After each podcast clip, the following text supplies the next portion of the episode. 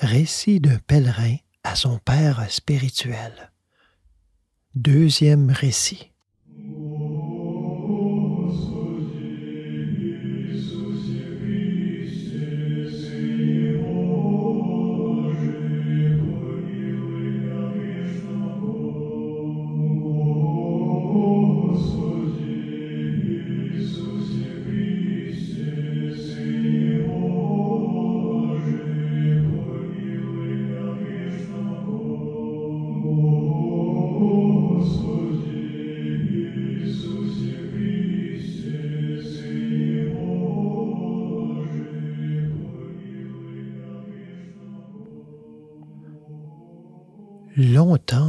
Voyageai par toutes sortes de lieux, accompagné de la prière de Jésus qui me fortifiait et me consolait sur tous les chemins, en toute occasion et à toute rencontre.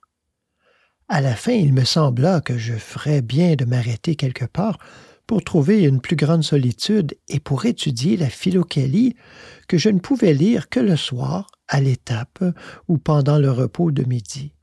J'avais un grand désir de m'y plonger longuement pour y puiser avec foi la doctrine véritable du salut de l'âme par la prière du cœur. Malheureusement, pour satisfaire ce désir, je ne pouvais m'employer à aucun travail manuel, puisque j'avais perdu l'usage de mon bras gauche dès ma petite enfance. Aussi, dans l'impossibilité de me fixer quelque part, je me dirigeai vers les pays sibériens, vers Saint-Innocent d'Irkoutsk, pensant que par les plaines et les forêts de Sibérie, je trouverais plus de silence et pourrais me livrer plus commodément à la lecture et à la prière.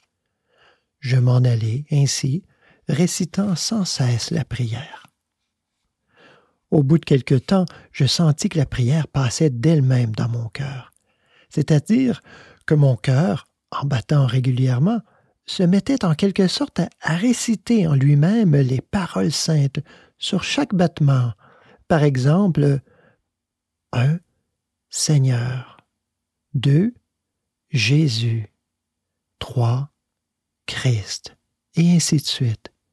Je cessai de remuer les lèvres et j'écoutais attentivement ce que disait mon cœur. J'essayais aussi de regarder à l'intérieur du cœur me rappelant combien c'était agréable, au dire de mon défunt Starets. Puis je ressentis une légère douleur au cœur et dans mon esprit, un tel amour pour Jésus-Christ qu'il me semblait que, si je l'avais vu, je me serais jeté à ses pieds.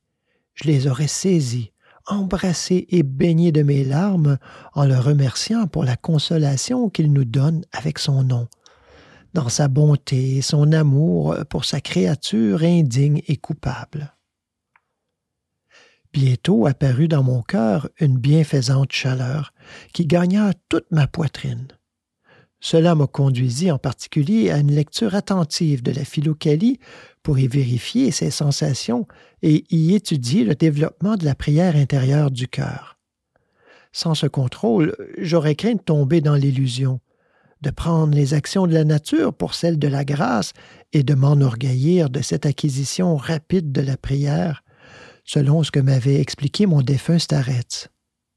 C'est pourquoi je marchais surtout la nuit, et je passais mes journées à lire la philocalie, assis dans la forêt sous les arbres. Ah. Combien de choses nouvelles, de choses profondes et ignorées je découvris par cette lecture. Dans cette occupation, je goûtais une béatitude plus parfaite que tout ce que j'avais pu imaginer jusque-là. Sans doute, certains passages restaient incompréhensibles à mon esprit borné, mais les effets de la prière du cœur éclaircissaient ce que je ne comprenais pas. De plus, je voyais parfois en songe mon défunt Starets qui m'expliquait beaucoup de difficultés et inclinait toujours plus mon âme incompréhensive à l'humilité. Je passai deux grands mois d'été dans ce bonheur parfait. Je voyageais surtout par les bois et les chemins de campagne. Lorsque j'arrivais dans un village, je demandais un sac de pain, une poignée de sel. Je remplissais d'eau ma gourde et je repartais pour cent verstes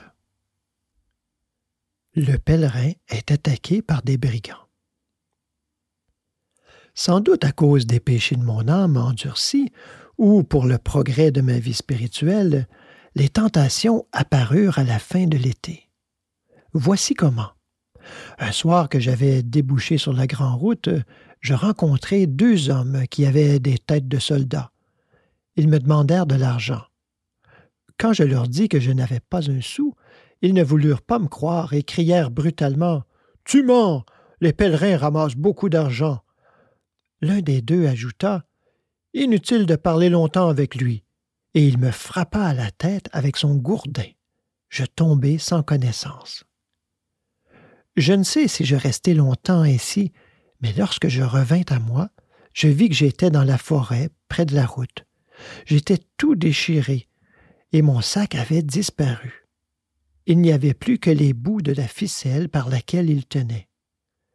Dieu merci, il n'avait pas emporté mon passeport, que je gardais dans ma vieille toque pour pouvoir le montrer rapidement quand c'était nécessaire. M'étant mis debout, je pleurai amèrement, non tant à cause de la douleur que pour mes livres, ma Bible et ma philocalie, qui étaient dans le sac volé. Toute la journée, toute la nuit, je m'affligeais et je pleurais. Où est ma Bible que je lisais depuis que j'étais petit et que j'avais toujours avec moi? Où est ma philocalie de laquelle je tirais enseignement et consolation? Malheureux, j'ai perdu l'unique trésor de ma vie sans avoir pu m'en rassasier. Il aurait mieux valu mourir que de vivre ainsi, sans nourriture spirituelle. Jamais je ne pourrai les racheter. Deux jours durant, je pus à peine marcher tant j'étais affligé. Le troisième jour, je tombai à bout de force près d'un buisson et m'endormis. Voilà qu'en songe, je me vois à la solitude, dans la cellule de mon starets, et je lui pleure mon chagrin.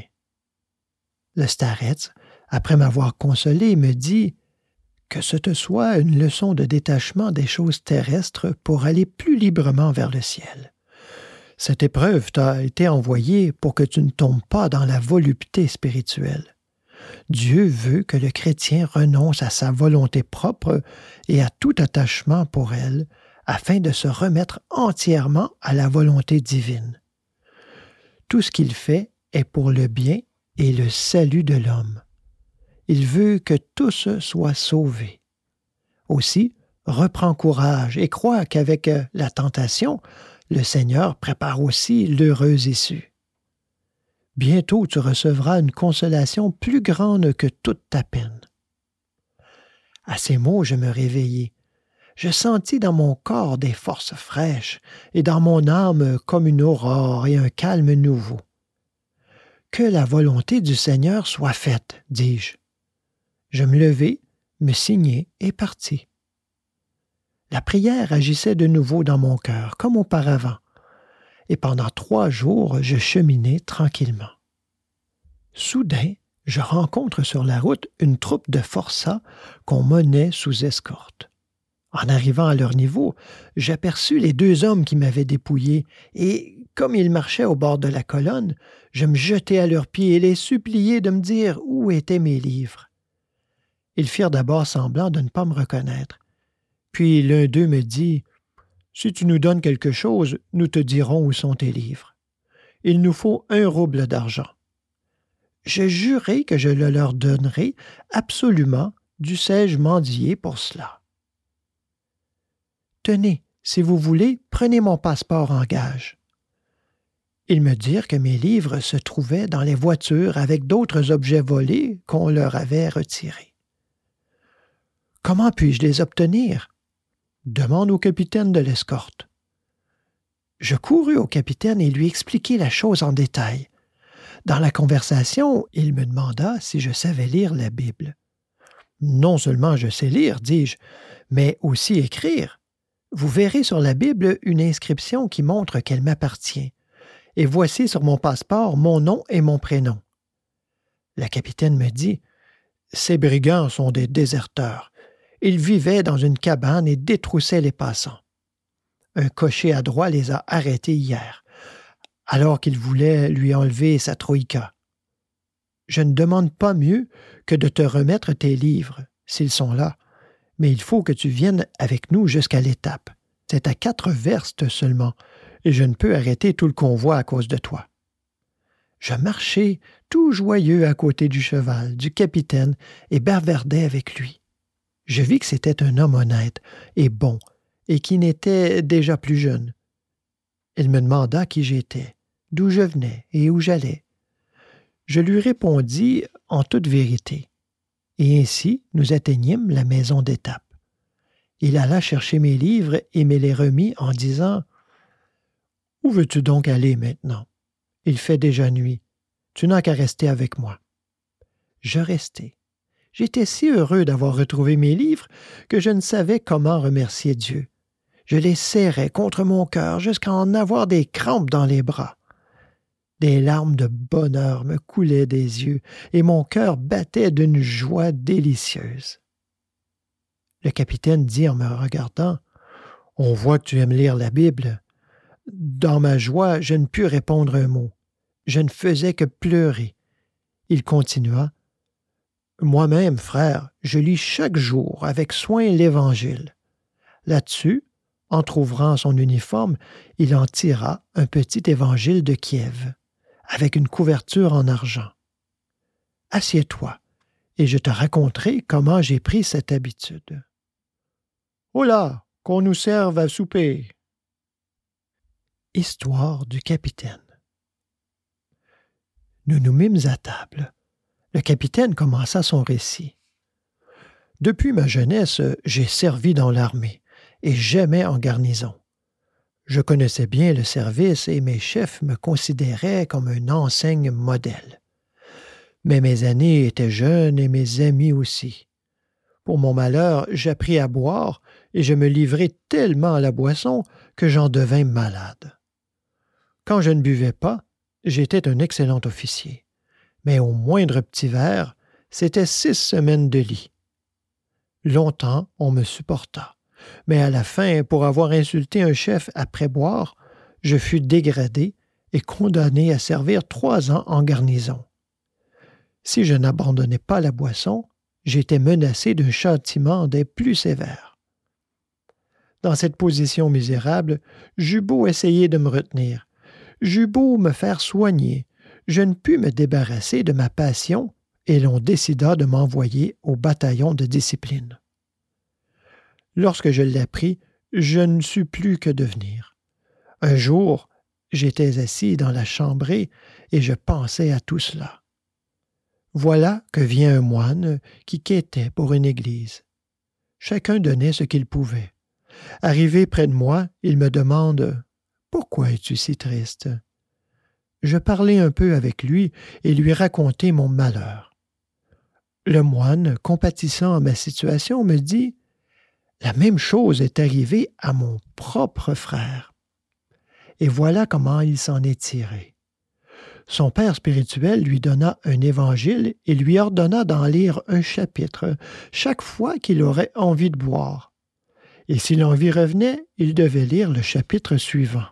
Mon frère mit ce conseil en pratique et, au bout de peu de temps, la passion de boire le quitta.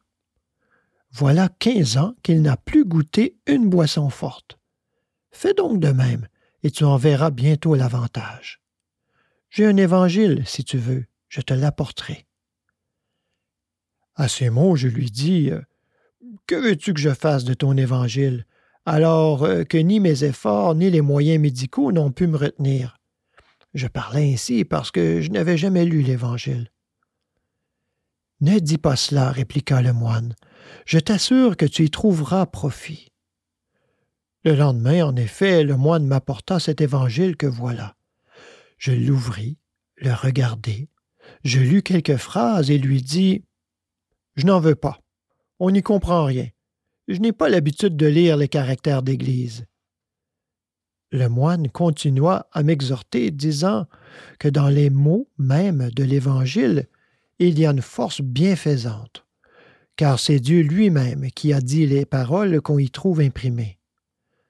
Ça ne fait rien si tu ne comprends pas. Lis seulement avec attention.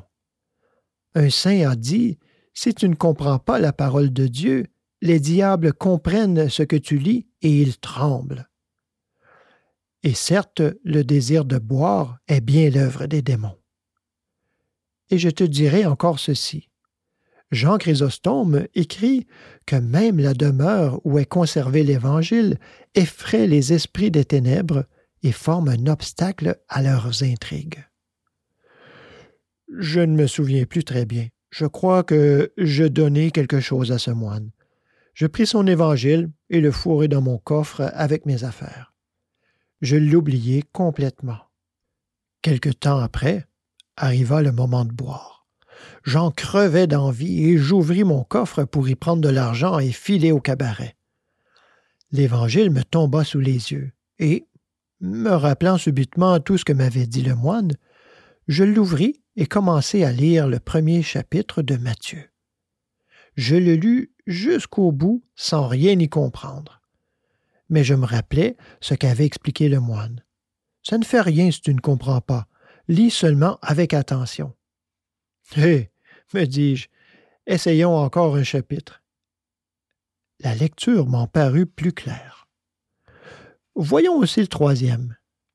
Je ne l'avais pas commencé qu'une sonnerie retentit, c'était l'appel du soir. Il n'y avait plus moyen de quitter la caserne. Ainsi, je restai sans boire. Le lendemain matin, comme j'allais sortir pour chercher de l'eau de vie, je me dis Et si je disais un chapitre de l'Évangile On verra bien. Je le lus et je ne bougeais pas. Une autre fois encore, j'eus envie d'alcool, mais je me mis à lire et me sentis soulagé.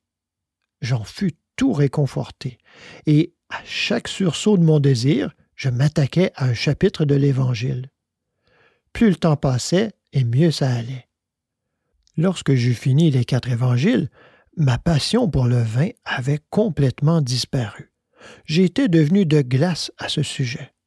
Et tiens, voilà juste vingt ans maintenant que je n'ai plus touché une boisson forte. Tout le monde fut étonné de mon changement. Au bout de trois ans, je fus réadmis dans le corps des officiers. Je franchis les grades successifs et devins capitaine. Je me mariai je tombai sur une excellente femme. Nous avons amassé quelques biens et maintenant, Dieu merci, ça va à peu près. Nous aidons les pauvres comme nous le pouvons et recevons les pèlerins. J'ai un fils euh, qui est déjà officier. C'est un brave garçon. Eh bien, vois-tu, depuis ma guérison, je me suis promis de lire chaque jour, ma vie durant, un des quatre évangiles en entier, sans admettre aucun empêchement. C'est ainsi que je fais. Lorsque je suis accablé de travail et que je suis très fatigué, je me couche et je demande à ma femme ou à mon fils de lire l'Évangile à côté de moi. Ainsi j'observe ma règle. En témoignage de reconnaissance et pour la gloire de Dieu, j'ai fait couvrir cet évangile en argent massif, et je le porte toujours sur ma poitrine. J'écoutai avec plaisir ces propos du capitaine. Il lui dit j'ai connu un cas semblable. Dans notre village, à la fabrique, il y avait un excellent ouvrier, très versé dans son métier, mais pour son malheur, il buvait, et souvent. Un homme pieux lui conseilla, à chaque fois qu'il aurait envie d'eau de vie, de réciter trente-trois prières de Jésus en l'honneur de la très sainte Trinité, et d'après les années de la vie terrestre de Jésus-Christ. C'est ce qu'il fit, et il cessa bientôt de boire. Et ce n'est pas tout. Trois ans après, il entrait au monastère. Qu'est-ce qui vaut plus? demanda le capitaine. La prière de Jésus ou l'Évangile C'est tout un, répondis-je. L'Évangile est comme la prière de Jésus, car le nom divin de Jésus-Christ enferme en lui toutes les vérités évangéliques. Les pères disent que la prière de Jésus est le résumé de tout l'Évangile. Puis, nous dîmes les prières. Le capitaine commença à lire depuis le début de l'évangile de Marc, et je l'écoutai en faisant oraison dans mon cœur. Le capitaine termina sa lecture à deux heures du matin, et nous allâmes nous coucher. Selon mon habitude, je me levai tôt le matin. Tout le monde dormait. Le jour commençait à peine que je me plongeai dans ma chère Philocalie. Avec quelle joie je l'ouvris Il me semblait avoir retrouvé mon père après une longue absence ou un ami ressuscité des morts. Je l'embrassai et remerciai Dieu de me l'avoir rendu. Je commençai à lire Théolepte de Philadelphie dans la deuxième partie de la Philocalie. Je fus étonné de voir qu'il propose de se livrer au même moment à trois ordres d'activité. Assis à table, dit-il, donne à ton corps la nourriture, à ton oreille la lecture, et à ton esprit la prière. Mais le souvenir de la bienfaisante soirée de la veille m'expliquait pratiquement cette pensée. C'est alors que je compris le mystère de la différence entre le cœur et l'esprit. Lorsque le capitaine se réveilla, j'allai le remercier de sa bonté et lui dire adieu. Il me versa du thé, me donna un rouble d'argent, et nous nous séparâmes. Je repris ma route tout joyeux. Au bout de la première verste, je me souvins que j'avais promis aux soldats un rouble, que je me trouvais posséder maintenant. Fallait-il le leur remettre ou non? D'un côté, me disais-je, ils t'ont frappé et volé, et ils n'en peuvent rien faire, puisqu'ils sont arrêtés. Mais d'autre part, rappelle-toi ce qu'écrit la Bible. Si ton ennemi a faim, donne-lui à manger. Et Jésus-Christ lui-même dit Aimez vos ennemis. Et encore, si quelqu'un veut t'arracher ta robe, donne-lui aussi ton manteau. Ainsi persuadé, je revins sur mes pas et j'arrivai à la maison d'étape au moment où le convoi se formait pour repartir. Je courus vers les deux malfaiteurs et leur glissai mon rouble dans la main en disant Priez et faites pénitence. Jésus-Christ est l'ami des hommes. Il ne vous abandonnera pas. Je m'éloignai sur ces mots et repris ma route dans l'autre sens. Solitude. Après avoir fait cinquante verstes sur la grande route, je m'engageai dans les chemins de campagne plus solitaires et plus propres à la lecture. Longtemps, j'allais par les bois. De temps à autre, je rencontrais un petit village. Souvent, je m'installais pour toute la journée dans la forêt à lire la philocalie. J'y puisais des connaissances étonnantes et profondes. Mon cœur était enflammé du désir de s'unir à Dieu par la prière intérieure que je m'efforçais d'étudier et de contrôler dans la philocalie. En même temps, j'étais triste de n'avoir pas trouvé un abri où je pourrais me livrer à la lecture en paix et sans interruption. À cette époque, je lisais aussi ma Bible et je sentais que je commençais à la mieux comprendre. J'y trouvais moins de passages obscurs. Les pères ont raison de dire que la philocalie est la clé qui découvre les mystères ensevelis dans l'Écriture. Sous sa direction, je commençais à comprendre le sens caché de la parole de Dieu. Je découvrais ce que signifie l'homme intérieur au fond du cœur la prière véritable, l'adoration en esprit, le royaume à l'intérieur de nous, l'intercession de l'Esprit Saint. Je comprenais le sens de ces paroles. Vous êtes en moi. Donne-moi ton cœur. Être revêtu du Christ. Les fiançailles de l'Esprit dans nos cœurs. L'invocation Abba Père et bien d'autres quand en même temps je priais au fond du cœur, tout ce qui m'entourait m'apparaissait sous un aspect ravissant. Les arbres, les herbes, les oiseaux, la terre, l'air, la lumière, tous semblaient me dire qu'ils existent pour l'homme, qu'ils témoignent de l'amour de Dieu pour l'homme. Tout priait, tout chantait gloire à Dieu. Je comprenais ainsi ce que la philocalie appelle la connaissance du langage de la création. Et je voyais comment il est possible de converser avec les créatures de Dieu. Histoire d'un forestier. Je voyageai longtemps ainsi. Enfin, j'atteignis un pays si perdu que je restai trois jours sans voir un village. J'avais fini mon pain et me demandais avec inquiétude comment ne pas mourir de faim. Dès que j'eus commencé à prier dans mon cœur, Mon ennui disparut. Je m'en remis à la volonté de Dieu. Je devins gai et tranquille. J'avançais depuis peu sur la route à travers une immense forêt lorsque j'aperçus devant moi un chien de garde qui sortait de la forêt. Je l'appelai et il vint, tout gentil, se faire caresser. Je me réjouis et me dis Voilà bien la bonté de Dieu. Il y a sûrement un troupeau dans cette forêt et c'est le chien du berger, ou bien peut-être un chasseur poursuit-il du gibier par ici. De toute façon, je pourrais demander du pain puisque voilà deux jours que je n'ai pas mangé, ou m'informer s'il n'y a pas un village dans le voisinage. Le chien, après avoir tourné autour de moi, voyant qu'il n'y avait rien à manger, s'enfuit dans la forêt par le même petit sentier d'où il avait sauté sur la route. Je le suivis.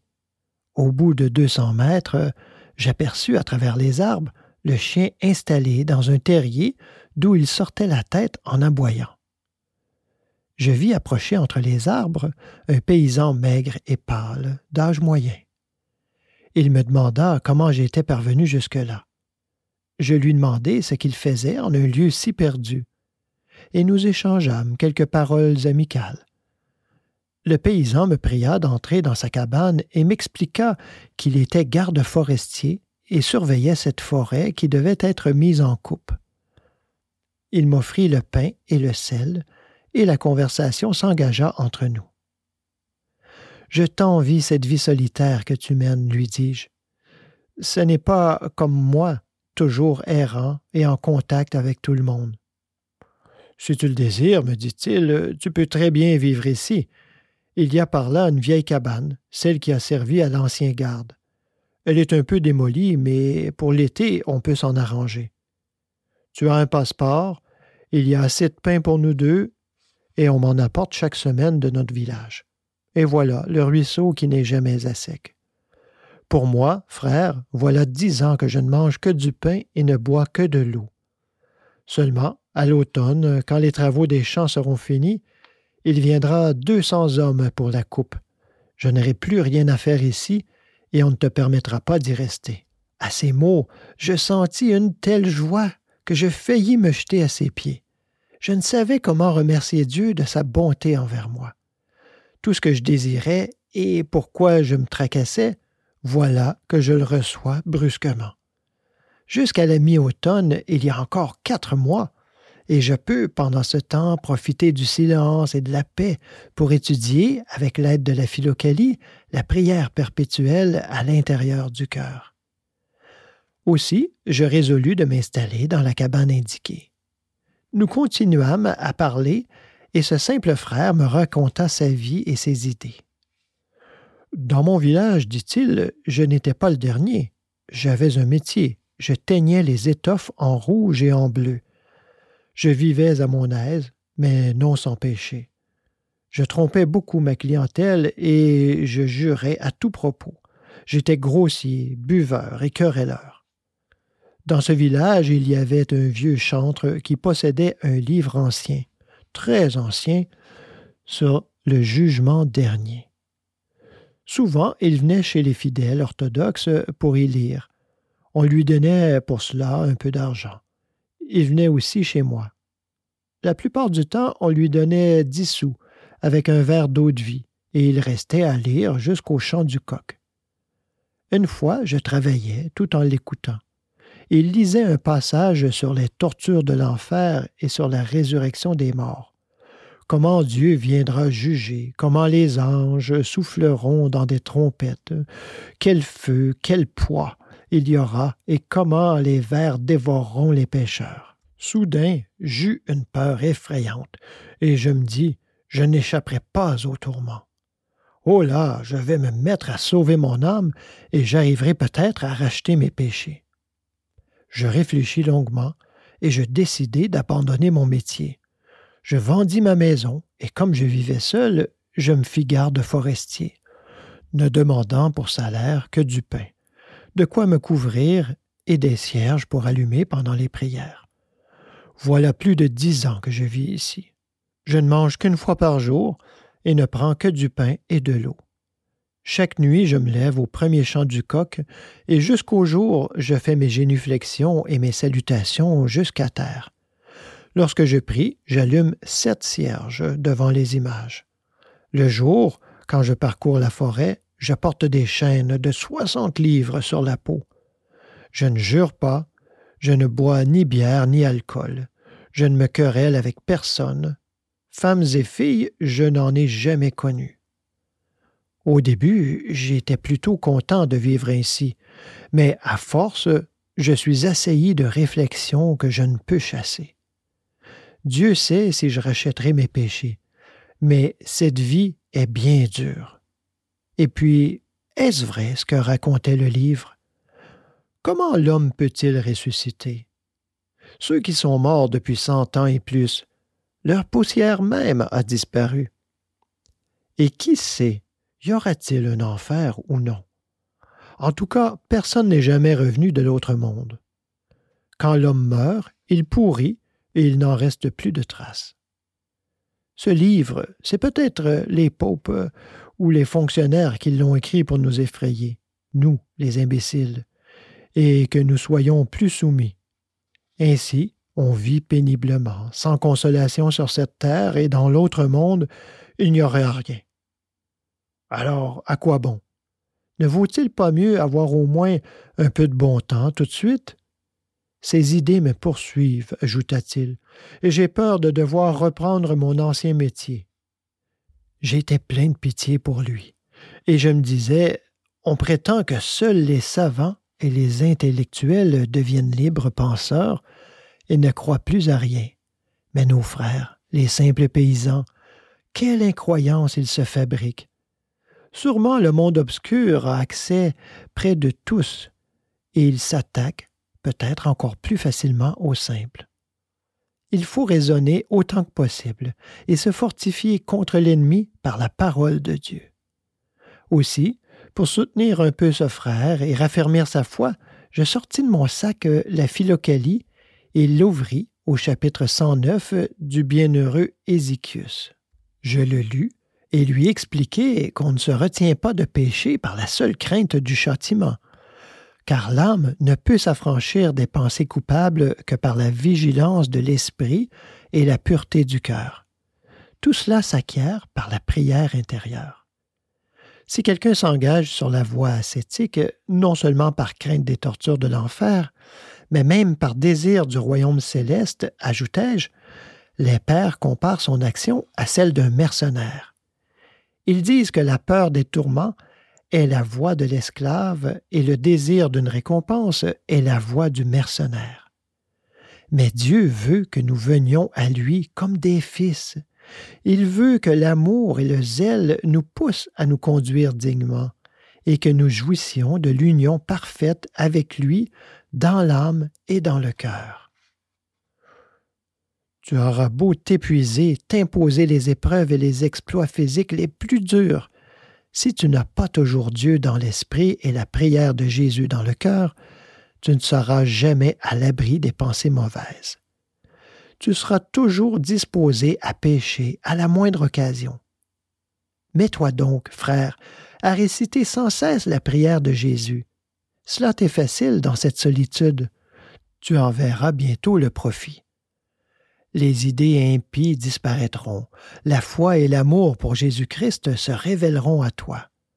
Tu comprendras comment les morts peuvent ressusciter, et le jugement dernier t'apparaîtra pour ce qu'il est véritablement. Et dans ton cœur, il y aura tant de légèreté et de joie que tu en seras étonné.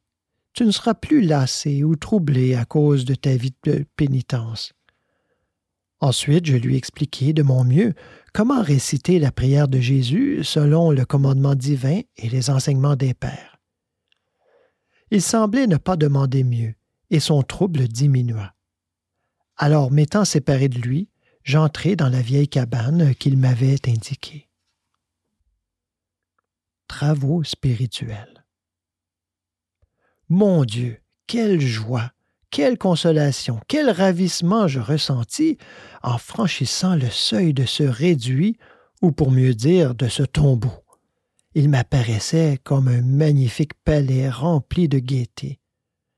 Avec des larmes de joie, je remerciais Dieu et je me dis Eh bien, maintenant, dans ce calme et dans cette paix, il faut travailler sérieusement et prier le Seigneur de m'éclairer l'esprit. Aussi, je commençai à lire la Philocalie du début à la fin avec grande attention. En quelque temps, j'eus achevé ma lecture et me rendis compte de la sagesse, de la sainteté et de la profondeur de ce livre. Mais comme il y est traité de nombreux sujets, je ne pouvais pas tout comprendre, ni rassembler les forces de mon esprit sur le seul enseignement de la prière intérieure, afin de parvenir à la prière spontanée et perpétuelle à l'intérieur du cœur. J'en avais pourtant grande envie. D'après le commandement divin transmis par l'apôtre, cherchez les dons les plus parfaits, et aussi n'éteignez pas l'esprit. J'avais beau réfléchir, je ne savais que faire. Je n'ai pas assez d'intelligence ni de compréhension, et personne pour m'aider. Je m'en vais ennuyer le Seigneur à force de prière, et peut-être voudra-t-il éclairer mon esprit. Je passai ainsi une journée à prier sans m'arrêter un instant. Mes pensées s'apaisèrent et je m'endormis. Voilà qu'en songe, je me vois dans la cellule de mon starets, et il m'explique la philocalie en disant Ce saint livre est rempli d'une grande sagesse. C'est un trésor mystérieux d'enseignement sur les desseins secrets de Dieu. Il n'est pas accessible en tout endroit et à quiconque, mais il contient des maximes à la mesure de chacun, profondes pour les esprits profonds et simples pour les simples. C'est pourquoi, vous, les gens simples, ne devez pas lire les livres des pères à la suite comme ils sont placés ici. C'est une disposition conforme à la théologie, mais celui qui n'est pas instruit et désire apprendre la prière intérieure dans la philocalie doit pratiquer l'ordre suivant. 1. D'abord, lire le livre du moine Nicéphore, dans la deuxième partie.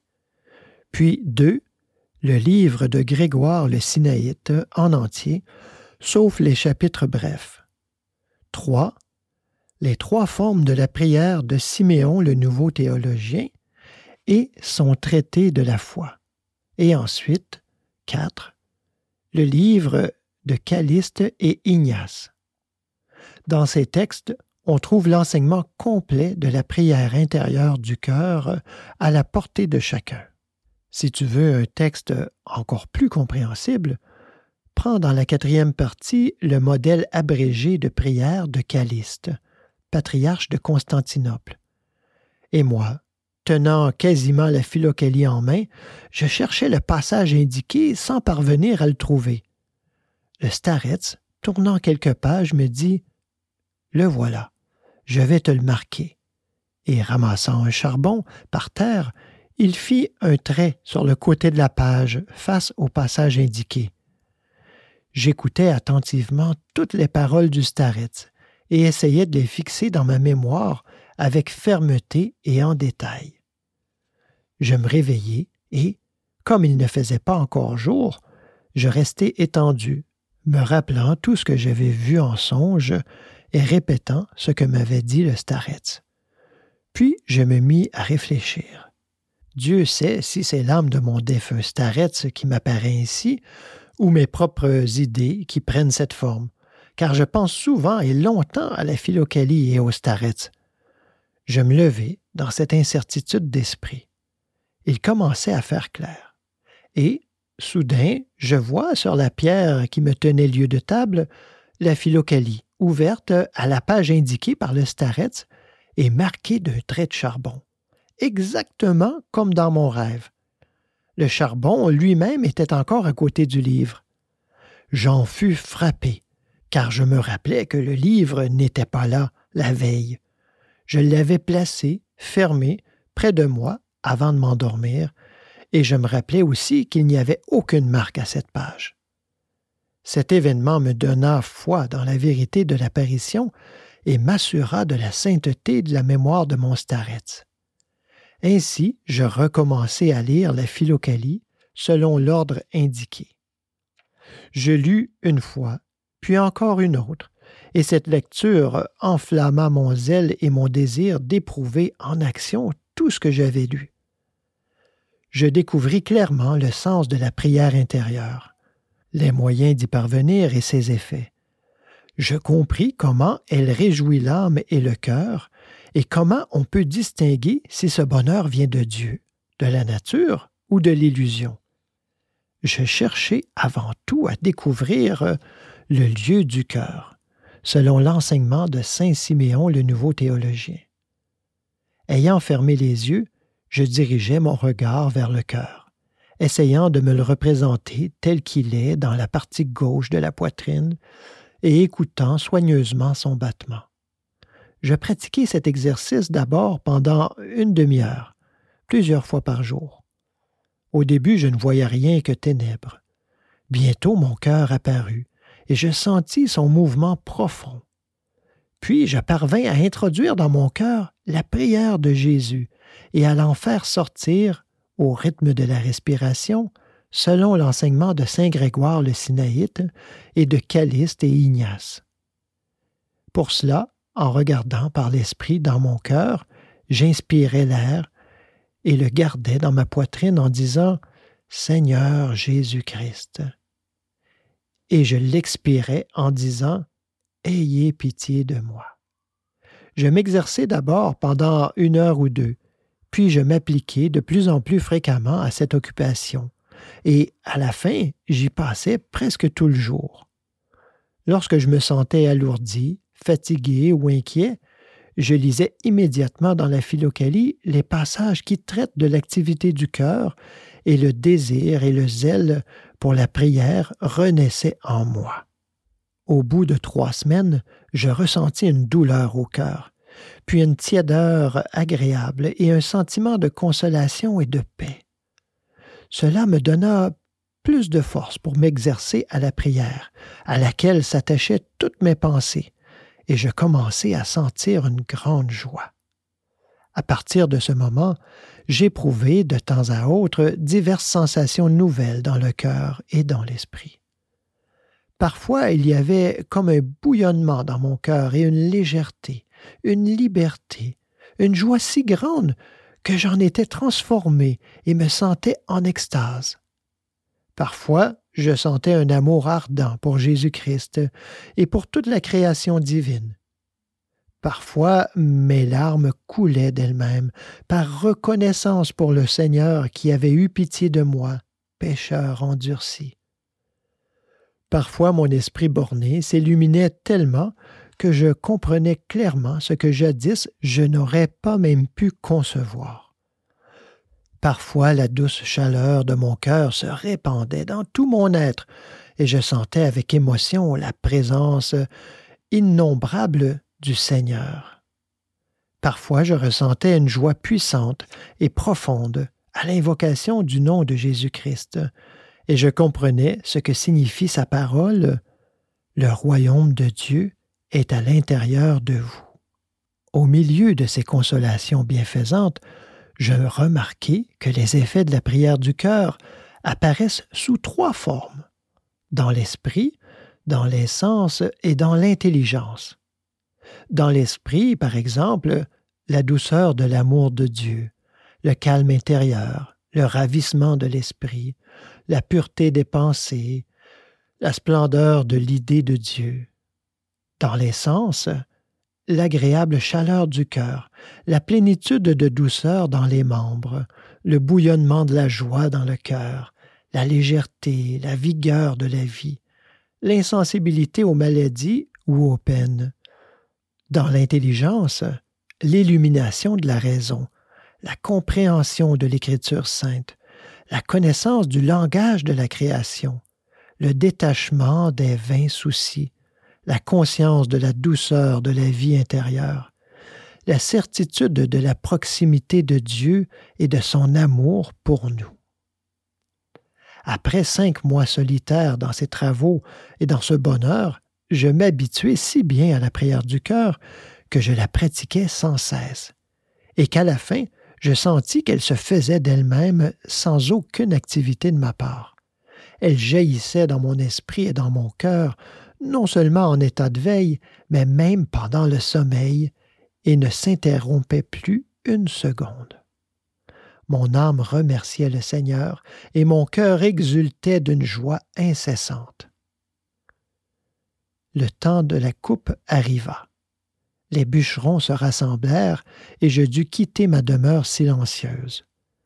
Ayant remercié le garde forestier et récité une prière, je baisai ce coin de terre où le Seigneur avait bien voulu me manifester sa bonté. Je mis mon sac sur mes épaules et je partis. Je marchai très longtemps et je parcourus bien des pays avant d'entrer dans Irkoutsk. La prière spontanée du cœur a été ma consolation tout le long de la route. Elle n'a jamais cessé de me réjouir, bien qu'à des degrés divers. Nulle part et à aucun moment elle ne m'a gêné. Rien n'a jamais pu l'amoindrir. Si je travaille, la prière agit d'elle-même dans mon cœur et mon travail va plus vite. Si j'écoute ou lis quelque chose avec attention, la prière ne cesse pas, et je sens au même moment l'un et l'autre comme si j'étais dédoublé ou que dans mon corps se trouvaient deux âmes. Mon Dieu, combien l'homme est mystérieux. Le sceau du loup. Que tes œuvres sont grandes, Seigneur. Tu as tout fait avec sagesse. J'ai rencontré sur ma route bien des cas extraordinaires. S'il fallait tous les raconter, je n'en finirais pas avant plusieurs jours. Tenez, par exemple, un soir d'hiver, je passais seul par une forêt. Je voulais coucher à deux verstes de là, dans un village qu'on apercevait déjà. Soudain, un grand loup sauta sur moi. Je tenais à la main le rosaire de laine de mon starets. Je l'avais toujours avec moi. Je repoussai le loup avec ce rosaire. Et croyez-vous, le rosaire me sortit des mains et s'entortilla autour du cou de la bête. Le loup se rejeta en arrière et, sautant à travers les ronces, se prit les pattes de derrière dans les épines, tandis que le rosaire s'accrochait à la branche d'un arbre mort. Le loup se débattait de toutes ses forces, mais n'arrivait pas à se dégager, car le rosaire lui serrait la gorge. Je me signai avec foi et m'avançai pour dégager le loup. C'était surtout parce que je craignais qu'il n'arrachât le rosaire et ne s'enfuit en emportant cet objet si précieux. À peine m'étais-je approché et avais-je mis la main sur le rosaire que le loup le rompit et se sauva sans plus de manière. Ainsi, remerciant le Seigneur et faisant mémoire de mon bienheureux starets, j'arrivai sans encombre au village. J'allai à l'auberge et demandai à coucher. J'entrai dans la maison. Deux voyageurs étaient assis à une table dans le coin l'un déjà âgé, l'autre d'âge mûr et corpulent, tous deux apparemment gens de bonne condition. Ils buvaient du thé. Je demandai qui ils étaient aux paysans qui gardaient leurs chevaux. Il m'expliqua que le vieillard était instituteur et l'autre greffier du juge de paix, tous deux d'origine noble. Je les emmène à la foire à vingt verstes d'ici, après m'être un peu reposé, je demandai à la patronne du fil et une aiguille. Je m'approchai de la bougie et commençai à recoudre mon rosaire. Le greffier me lança un coup d'œil et dit Tu en as fait des courbettes pour arriver à déchirer ton rosaire. Ce n'est pas moi qui l'ai abîmé, mais un loup. Tiens, les loups aussi font leur prière, répondit en riant le greffier. Je leur racontai l'affaire en détail et expliquai combien ce rosaire était précieux pour moi.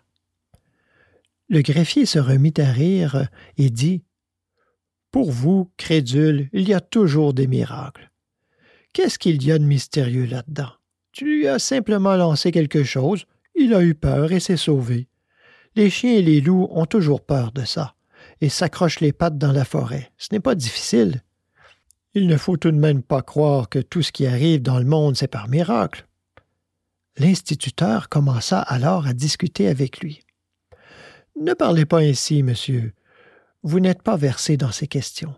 Pour moi, je vois dans l'histoire de ce paysan un double mystère, sensible et spirituel. Comment cela? demanda le greffier. Voici. Sans avoir une instruction très poussée, vous avez sûrement étudié l'histoire sainte par questions et réponses, éditée pour les écoles. Vous vous rappelez que lorsque le premier homme, Adam, était dans l'état d'innocence, tous les animaux lui étaient soumis. Ils s'approchaient de lui avec crainte et il leur donnait des noms. Le starets à qui a appartenu ce chapelet était saint. Et qu'est-ce que la sainteté? Rien d'autre que la résurrection dans l'homme pécheur de l'état d'innocence du premier homme, grâce aux efforts et aux vertus. L'âme sanctifie le corps. Le rosaire était toujours dans les mains d'un saint. Donc, par le contact constant avec ses mains et avec son effluve, cet objet a été pénétré d'une force sainte, la force de l'état d'innocence du premier homme. Voilà le mystère de la nature spirituelle.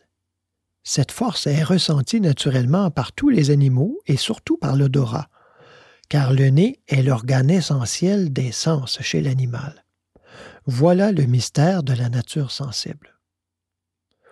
Pour vous autres savants, il n'y a que des forces et des histoires de ce genre. Mais nous, nous voyons les choses plus simplement. Se verser un petit verre et l'avaler. Voilà qui donne des forces, dit le greffier, et il se dirigea vers l'armoire.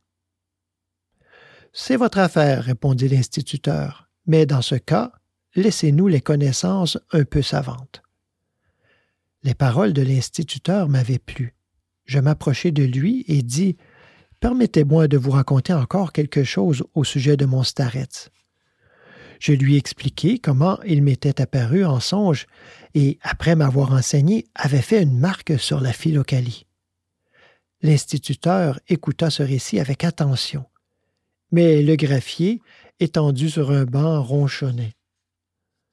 C'est vrai qu'on devient fou à avoir toujours le nez fourré dans la Bible. Il n'y a qu'à voir celui-là. Quel est le loup-garou qui ira noircir tes livres la nuit? Tu as laissé tomber ton bouquin par terre en dormant, et il a traîné dans la cendre. Et c'est ça ton, miracle. Oh! Tous ces vauriens, on les connaît, mon vieux, ceux de ta confrérie.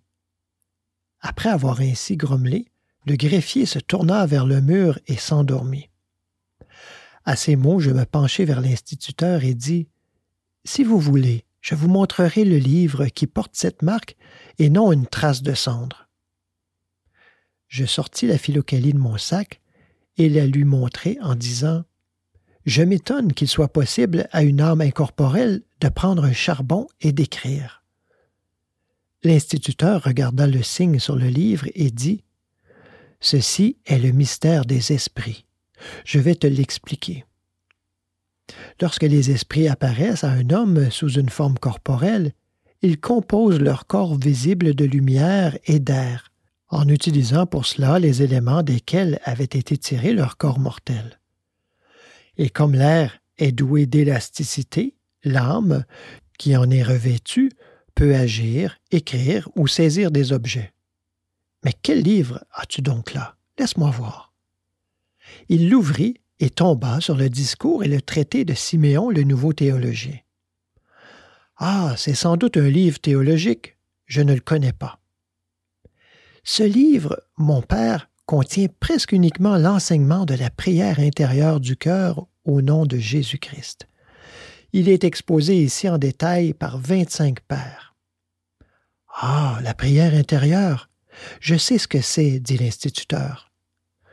Je m'inclinai très bas devant lui et le priai de me dire quelques paroles sur la prière intérieure.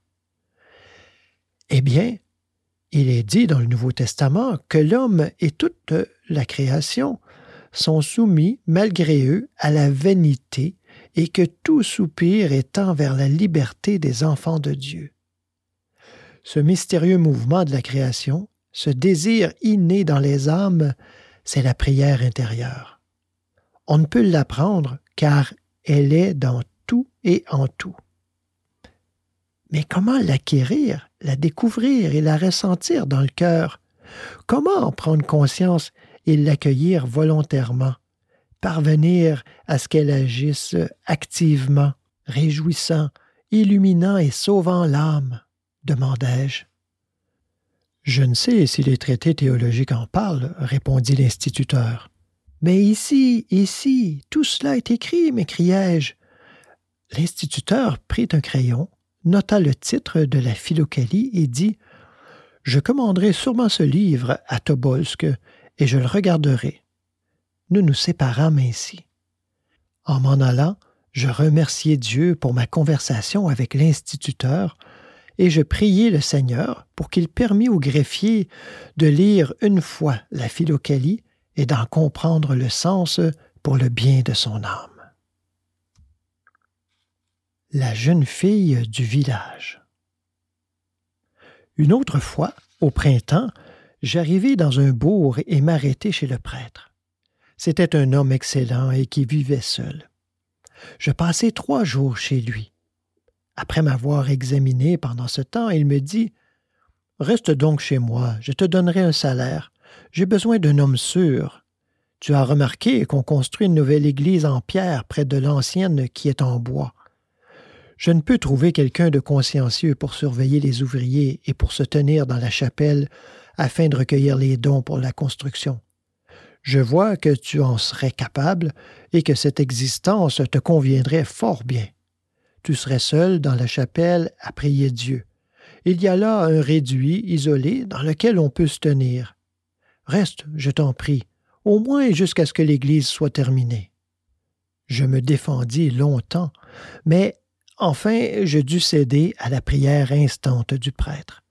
Je restai donc pour l'été jusqu'à l'automne, et je m'installai dans la chapelle. Au début, j'eus assez de tranquillité et je pus m'exercer à la prière. Mais les jours de fête, surtout, il venait beaucoup de monde. Les uns pour prier, d'autres pour bailler, d'autres encore pour chipper quelque chose dans l'assiette au sou. Et comme je lisais parfois la Bible ou la Philocalie, certains des visiteurs engageaient conversation avec moi, d'autres me demandaient de leur faire un peu la lecture. Au bout de quelque temps, je remarquai qu'une jeune fille du pays venait souvent à la chapelle et y restait longtemps à prier. En prêtant l'oreille à ce qu'elle marmottait, je découvris qu'elle disait d'étranges prières. Certaines étaient toutes défigurées. Je lui demandai Qui t'a appris cela Elle me dit que c'était sa mère qui était orthodoxe, tandis que son père était un schismatique de la secte des cent prêtres. Cette situation me parut triste et je lui conseillai de réciter les prières correctement d'après la tradition de la Sainte Église. Je lui appris le Notre Père et le Je vous salue Marie. À la fin, je lui dis Récite surtout la prière de Jésus. Elle nous rapproche de Dieu plus que toutes les autres prières, et tu en obtiendras le salut de ton âme. La jeune fille m'écouta avec attention et agit simplement d'après mes conseils. Et croyez-vous, quelque temps après, elle m'annonça qu'elle s'était habituée à la prière de Jésus et qu'elle sentait le désir de la répéter sans cesse, si possible. Lorsqu'elle priait, elle sentait de l'agrément et finalement de la joie, ainsi que le désir de prier encore.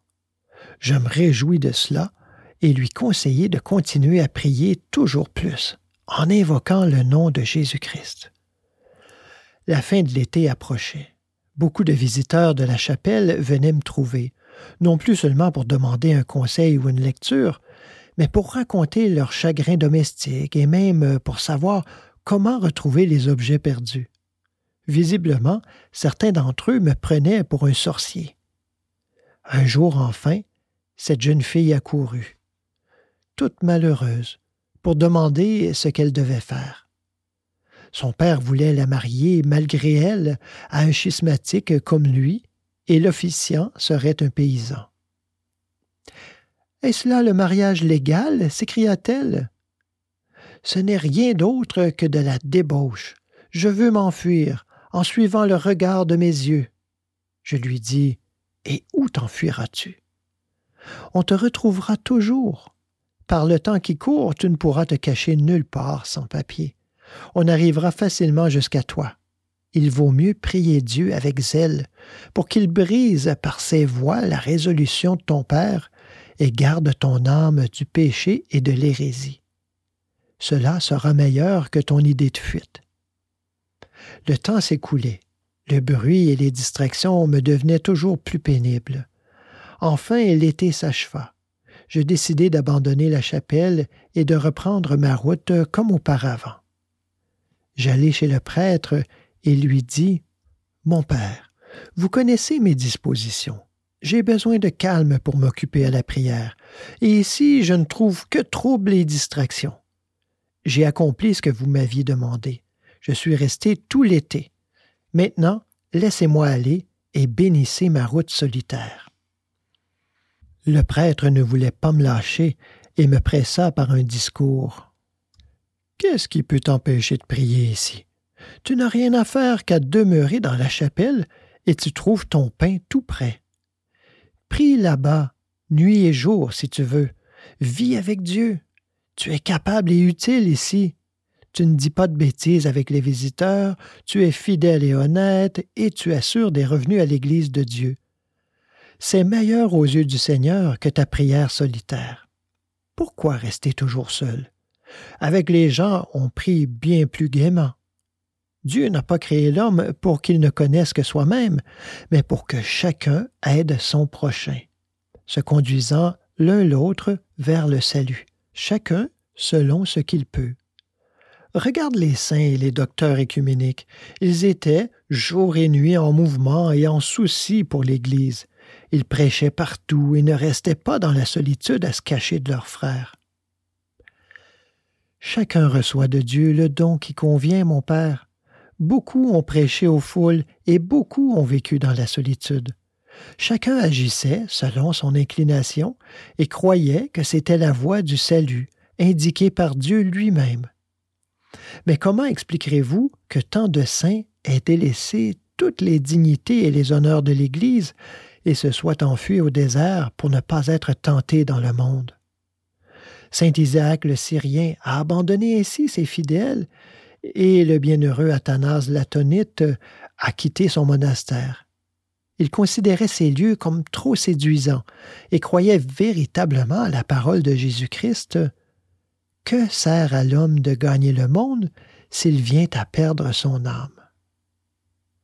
Mais c'est qu'ils étaient de grands saints, repartit le prêtre. Si des saints se gardaient avec tant de soin du contact des hommes, répondis-je, que ne doit pas faire un malheureux pécheur? Enfin, je dis adieu à ce bon prêtre, et nous nous séparâmes affectueusement. Au bout de dix verstes, je m'arrêtai pour la nuit dans un village. Il y avait là un paysan malade à mort. Je conseillai à sa famille de le faire communier au saint mystère du Christ, et, le matin, ils envoyèrent chercher le prêtre au bourg. Je restai pour m'incliner devant les saints dons et prier pendant ce grand sacrement. J'étais assis sur un banc devant la maison pour guetter le prêtre. Soudain, je vois accourir vers moi cette jeune fille que j'avais vue prier dans la chapelle. Comment es-tu venu jusqu'ici lui dis-je. Tout était prêt chez nous pour me marier avec le schismatique, et je me suis enfui. Puis, se jetant à mes pieds, elle s'écria Oh, par pitié, prends-moi avec toi et emmène-moi dans un couvent. Je ne veux pas me marier je vivrai au couvent en récitant la prière de Jésus. On t'écoutera là-bas et on me prendra.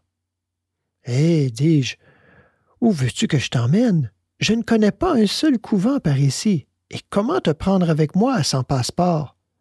Nulle part tu ne pourras t'arrêter. Tout de suite on te découvrira. Tu seras ramené chez toi et puni pour vagabondage. Rentre plutôt à la maison et prie Dieu et si tu ne veux pas te marier, feins quelque incapacité.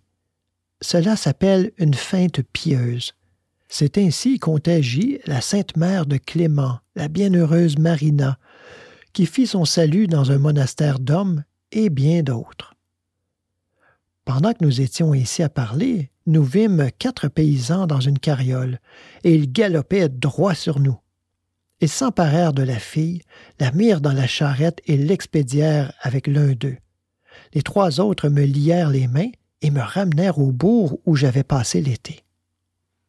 À toutes mes explications, il répondait en criant Ça va, petit saint, on t'apprendra à séduire les filles. Vers le soir, ils me menèrent à la maison d'arrêt. On me mit les fers aux pieds et on m'enferma pour être jugé le lendemain matin. Le prêtre, ayant appris que j'étais en prison, vint me rendre visite.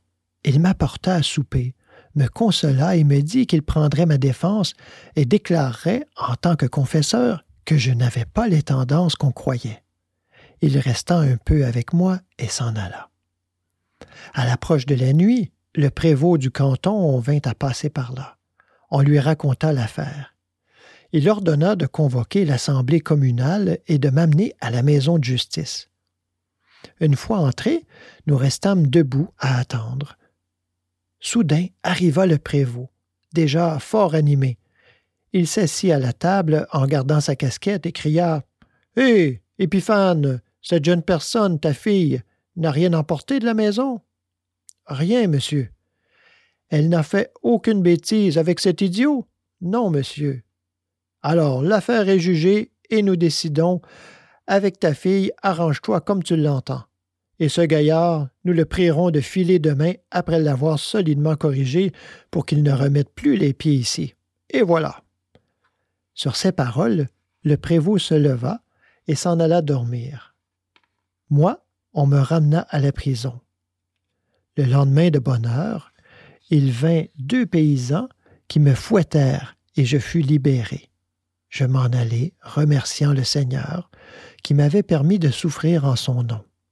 Cela me consolait et m'incitait encore plus à la prière. Tous ces événements ne me chagrinèrent pas du tout. C'était comme s'ils concernaient quelqu'un d'autre et que j'en fusse le spectateur. Même pendant qu'on me fouettait, j'arrivais à le supporter. La prière, réjouissant mon cœur, ne me permettait pas de faire attention à autre chose. Au bout de quatre verstes, je rencontrai la mère de la jeune fille qui revenait du marché. Elle s'arrêta et me dit Notre fiancé nous a lâchés. Il s'est fâché contre Akulka. Vois-tu, parce qu'elle s'était enfuie. Puis elle me donna du pain et un gâteau, et je repris ma route. Le temps était sec et je n'avais pas envie de coucher dans un village. J'aperçus deux meules de foin dans la forêt et je m'installai pour y passer la nuit. Je m'endormis et me mis à rêver que j'allais sur la route en lisant les chapitres de Saint-Antoine-le-Grand dans la Philocalie. Soudain, le starets me rejoint et me dit Ce n'est pas là qu'il faut lire. Et il m'indique le 35e chapitre de Jean de Carpathos, dans lequel il est écrit Parfois, le disciple est livré au déshonneur et supporte des épreuves pour ceux qu'il a aidés spirituellement. Et il me montra encore le chapitre 41 où il est dit Tous ceux qui se livrent plus ardemment à la prière sont la proie de tentations terribles et épuisantes. Puis il me dit Prends courage et ne sois pas abattu. Rappelle-toi les paroles de l'apôtre. Celui qui est en vous est plus grand que celui qui est dans le monde. Tu as maintenant connu par expérience qu'il n'y a pas de tentation qui soit au-dessus des forces de l'homme. Car avec la tentation, Dieu prépare aussi l'heureuse issue. C'est par l'espoir en l'aide du Seigneur qu'ont été soutenus les saints qui n'ont pas seulement passé leur vie à prier, mais ont cherché, par amour, à enseigner et à éclairer les autres. Voici ce que dit à ce sujet saint Grégoire de Thessalonique. Il ne nous suffit pas de prier sans cesse au nom de Jésus-Christ, selon le commandement divin, mais il nous faut exposer cet enseignement à tous, moines, laïcs, intelligents ou simples, hommes, femmes ou enfants, afin d'éveiller en eux le zèle pour la prière intérieure. le bienheureux Caliste Télicoudas s'exprime de la même façon. L'activité spirituelle, c'est-à-dire la prière intérieure, dit-il, la connaissance contemplative et les moyens pour élever l'âme ne doivent pas être gardés pour soi seul, mais il faut les communiquer par l'écriture ou par le discours pour le bien et l'amour de tous. Et la parole de Dieu déclare que le frère aidé par son frère est comme une ville haute et forte. Il faut seulement fuir de tout son pouvoir la vanité et veiller à ce que le bon grain de l'enseignement divin ne soit pas emporté par le vent. Au réveil, je sentis dans mon cœur une grande joie et dans mon âme une force nouvelle, et je poursuivis ma route. Guérison merveilleuse. Longtemps après, j'eus encore une aventure. Si vous voulez, je la raconterai. Un jour, le 24 mars, je sentis un besoin insurmontable de communier au saint mystère du Christ, le jour consacré à la Mère de Dieu en souvenir de son annonciation divine. Je demandai s'il y avait une église par là. On me dit qu'il y en avait une à trente verstes. Je marchai le reste du jour et toute la nuit pour arriver à l'heure de matine. Le temps était des plus vilains, tantôt de la neige, tantôt de la pluie, et de plus un fort vent et le froid. La route traversait un ruisseau, et je n'avais pas fait quelques pas que la glace se brisa sous mes pieds. Je tombai dans l'eau jusqu'à la ceinture. J'arrivai tout trempé aux matines, que j'écoutai ainsi que la messe, pendant laquelle Dieu me permit de communier. Pour passer ce jour dans la paix, sans rien qui troublât la joie spirituelle, je demandai au gardien de me laisser jusqu'au lendemain dans la logette de garde. Je passai toute cette journée dans une joie indicible et dans la paix du cœur.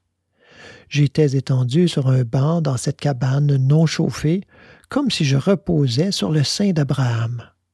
La prière agissait avec force. L'amour pour Jésus-Christ et pour la Mère de Dieu traversait mon cœur en vagues bienfaisantes, et il plongeait mon âme dans une extase consolante.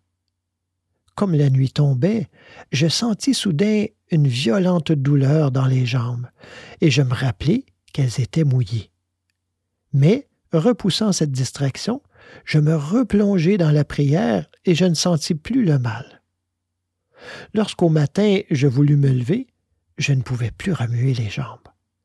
Elles étaient sans force et aussi molles qu'une mèche de fouet. Le garde me tira en bas du banc et je restai ainsi deux jours sans bouger. Le troisième jour, le garde me chassa de la baraque en disant Si tu meurs ici, il faudra encore courir et s'occuper de toi. J'arrivai à me traîner sur les mains jusqu'au perron de l'église où je restai couché. Je demeurai là environ deux jours. Les gens qui passaient ne faisaient pas la moindre attention ni à moi ni à mes demandes. Enfin, un paysan s'approcha de moi et commença la causette. Au bout de quelque temps, il dit Que me donneras-tu? Je vais te guérir. J'ai eu exactement la même chose et je connais un remède. Je n'ai rien à te donner, lui répondis-je. Et qu'est-ce qu'il y a dans ton sac Rien que du pain sec et des livres. Eh bien, tu travailleras chez moi pendant un été si je te guéris. Je ne peux pas non plus travailler. Tu vois que je n'ai qu'un bras de valide. Alors, que sais-tu donc faire? Rien, sinon lire et écrire. Ah. Écrire. Eh bien, tu apprendras à écrire à mon garçon. Il sait un peu lire, et je voudrais qu'il écrive. Mais les maîtres demandent cher, vingt roubles pour savoir toute l'écriture. Je m'arrangeai donc avec lui, et, avec l'aide du gardien, ils me transportèrent chez le paysan, où l'on me mit dans un vieux bain au fond de l'enclos. Il commença alors à me soigner. Il ramassa dans les champs, dans les cours et dans les trous à ordures une pleine mesure de vieux os de bêtes, d'oiseaux et de toutes sortes. Il les lava, les brisa en petits morceaux avec une pierre et les mit dans une grande marmite. Il la coiffa d'un couvercle avec un trou et retourna le tout au-dessus d'un vase qu'il avait enfoncé en terre. Il enduisit soigneusement le fond de la marmite d'une couche épaisse de terre glaise et la couvrit de bûches qu'il laissa brûler pendant plus de vingt-quatre heures. En installant les bûches, il disait Tout ça va faire un goudron d'os. Le lendemain, il déterra le pot dans lequel avait coulé par l'orifice du couvercle environ un litre d'un liquide épais, rougeâtre, huileux et sentant comme la viande fraîche. Les os restés dans la marmite, de noir et pourris qu'ils étaient, avaient maintenant une couleur aussi blanche et transparente que la nacre ou les perles. Cinq fois par jour, je me frictionnais les jambes avec ce liquide. Et croyez-vous, le lendemain, je sentis que je pouvais remuer les doigts. Le troisième jour, je pouvais plier les jambes. Et le cinquième, je me tenais debout et marchais dans la cour appuyé sur un bâton. En une semaine, mes jambes étaient redevenues normales. J'en remerciais Dieu et me disais en moi-même La sagesse de Dieu apparaît dans ces créatures. Des eaux desséchées ou pourries, déjà presque revenues à la terre, gardent en eux la force vitale, une couleur et une odeur. Ils exercent une action sur les corps vivants auxquels ils peuvent rendre la vie. C'est un gage de la résurrection future. Si j'avais pu faire connaître cela aux gardes forestiers chez qui j'ai vécu et qui doutaient de la résurrection des corps. Ainsi guéri, je commençai à m'occuper du petit garçon. J'écrivis comme modèle la prière de Jésus et je la lui fis recopier en lui montrant comment former joliment les lettres. C'était très reposant pour moi, car il servait pendant la journée chez l'intendant et ne venait me trouver que lorsque celui-ci dormait, c'est-à-dire de bonne heure le matin. L'enfant était éveillé et bientôt il écrivit à peu près correctement. L'intendant, le voyant écrire, lui demanda Qui donc te donne des leçons? L'enfant dit que c'était le pèlerin Manchot, qui vivait chez eux dans le vieux bain. L'intendant curieux, c'était un Polonais, vint me voir et me trouva en train de lire la Philocalie. Il parla un peu avec moi et dit Que lis-tu là Je lui montrai le livre. Ah, c'est la Philocalie, dit-il. J'ai vu ce livre chez notre curé quand j'habitais Vilna mais j'ai entendu dire qu'il contient d'étranges recettes et des procédés de prière euh, inventés par des moines grecs, à l'exemple des fanatiques de l'Inde et de Boukhara, qui gonflent leurs poumons et croient bêtement, quand ils réussissent à sentir un petit chatouillement dans le cœur, que cette sensation naturelle est une prière donnée par Dieu. Il faut prier simplement pour accomplir son devoir envers Dieu. En se levant, il faut réciter le Notre Père, comme l'enseigne le Christ, et l'on est quitte pour toute la journée. Mais à répéter tout le temps la même chose, on risque de devenir fou et de s'abîmer le cœur. Ne parlez pas ainsi de ce saint livre, mon bon monsieur. Ce ne sont pas de simples moines grecs qui l'ont écrit, mais d'antiques et saints personnages que votre Église aussi vénère, comme Antoine le Grand, Macaire le Grand, Marc Lassette, Jean Chrysostome et d'autres. Les moines de l'Inde et de Boukhara leur ont emprunté la technique de la prière du cœur, mais ils l'ont défigurée et gâtée, comme me l'a raconté mon starets. Dans la Philocalie, tous les enseignements sur la prière intérieure sont tirés de la parole divine, de la Sainte Bible, dans laquelle Jésus-Christ, tout en ordonnant de dire le Notre Père, a aussi affirmé qu'il fallait prier sans cesse en disant Aime le Seigneur ton Dieu de tout ton cœur et de tout ton esprit. Observez, veillez et priez. Vous serez en moi et moi en vous. Et les saints pères, citant le témoignage du roi David dans les psaumes, Goûtez et voyez combien bon est le Seigneur. L'interprète en disant que le chrétien doit tout faire pour connaître la douceur de la prière. Il doit sans cesse y chercher consolation et non se contenter de réciter une fois le Notre Père. Tenez, je vais vous lire ce que les pères disent de ceux qui n'essayent pas d'étudier la bienfaisante prière du cœur. Ils déclarent qu'ils commettent un triple péché, car, un, ils se mettent en contradiction avec les saintes écritures. Deux, ils n'admettent pas qu'il y ait pour l'âme un état supérieur et parfait en se contentant des vertus extérieures. Ils ignorent la faim et la soif de la justice et ils se privent de la béatitude en Dieu. 3. En considérant leurs vertus extérieures, ils tombent souvent dans le contentement de soi et dans la vanité. Tu lis là quelque chose d'élevé, dit l'intendant. Mais comment nous autres laïcs pourrions-nous suivre une telle voie? Tenez, je vais vous lire comment des hommes de bien ont pu, bien que laïcs, apprendre la prière constante. Je pris dans la Philocalie le traité de Siméon, le nouveau théologien, sur le jeune Georges, et je me mis à lire. Cela plut à l'intendant, et il me dit Donne-moi ce livre et je le lirai à mes moments libres. Si vous voulez, je vous le donnerai pour un jour, mais pas plus, car je le lis sans cesse et je ne puis m'en passer. Mais tu pourras au moins me copier ce passage. Je te donnerai de l'argent. Je n'ai pas besoin de votre argent, mais je le copierai avec joie, espérant que Dieu vous donnera du zèle pour la prière je copiai immédiatement le passage que j'avais lu. Il le lut à sa femme, et tous deux le trouvaient beau. À partir de ce jour, ils m'envoyèrent chercher de temps à autre. Je venais avec la philocalie, je lisais et ils écoutaient en prenant le thé. Un jour, ils me gardèrent à dîner. La femme de l'intendant, une aimable vieille dame, était avec nous et mangeait du poisson grillé. Soudain, elle avala une arête. Malgré tous nos efforts, nous ne pûmes la libérer. Elle avait très mal dans la gorge, et deux heures après, elle dut aller se coucher. On envoya chercher le médecin à trente verstes de là, et je rentrai à la maison tout attristé. Pendant la nuit, comme je dormais légèrement, j'entendis soudain la voix de mon starets, sans voir personne. La voix me disait ton patron t'a guéri et tu ne peux rien faire pour l'intendante.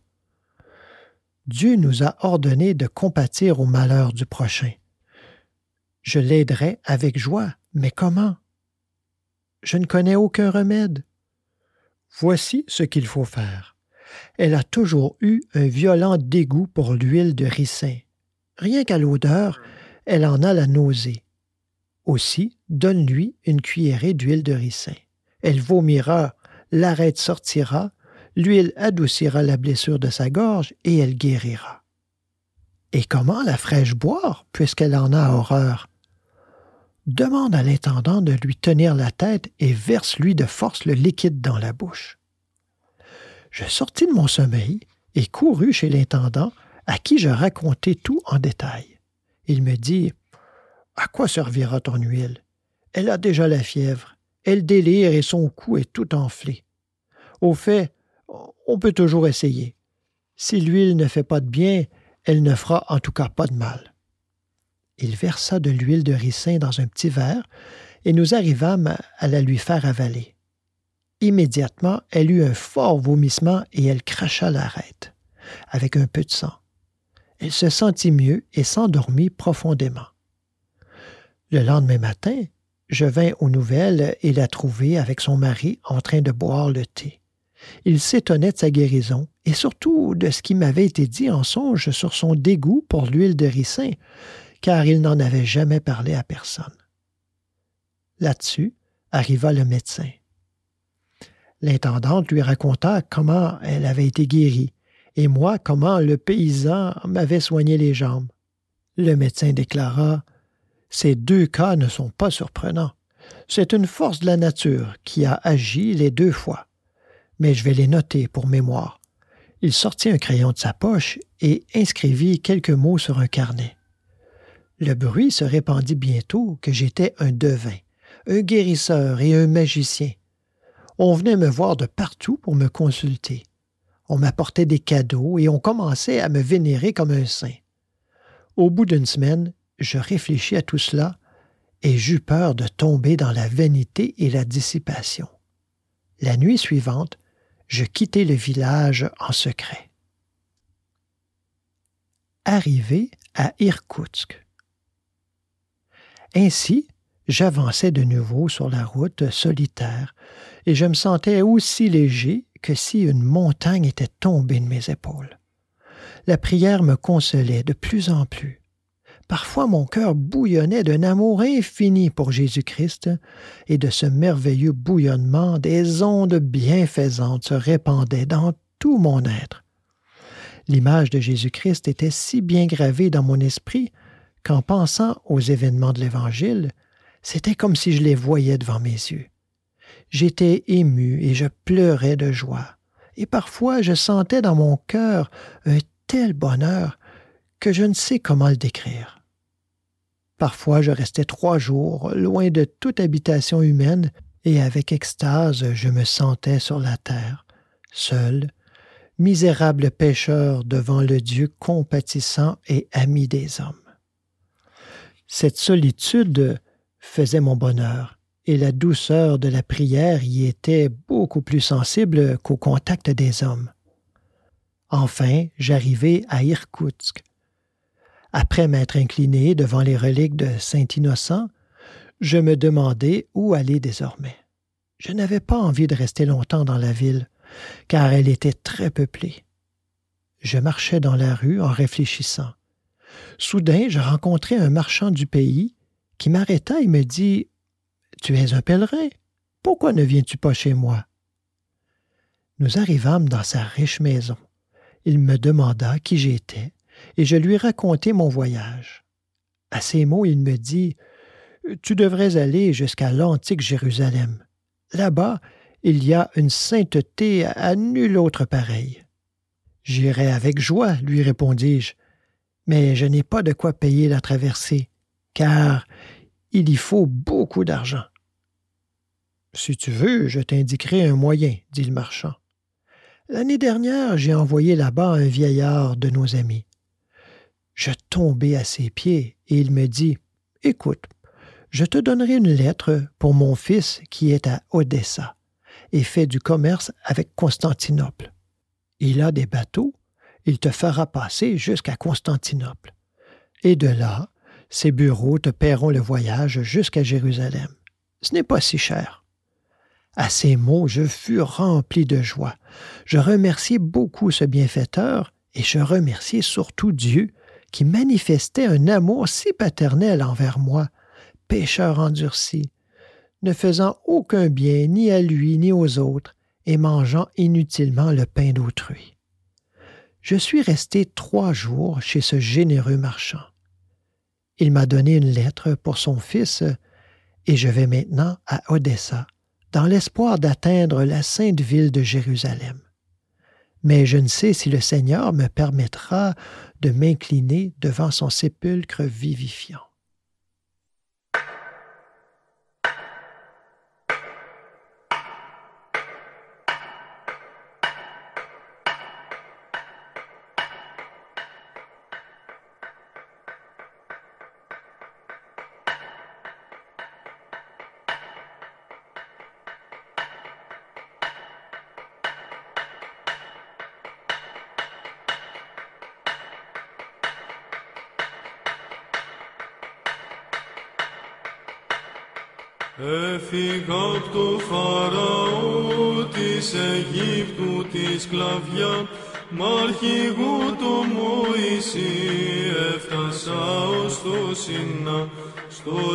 Σινά να ανεβώ πολύ το επιθυμώ στην Αγία κορυφή και να λέω την ευχή η ανάβαση σκληρή, Θεέ μου δώσ' μου υπομονή, καρδιά σωτηρία κι αντοχή να αποκτήσω την ευχή.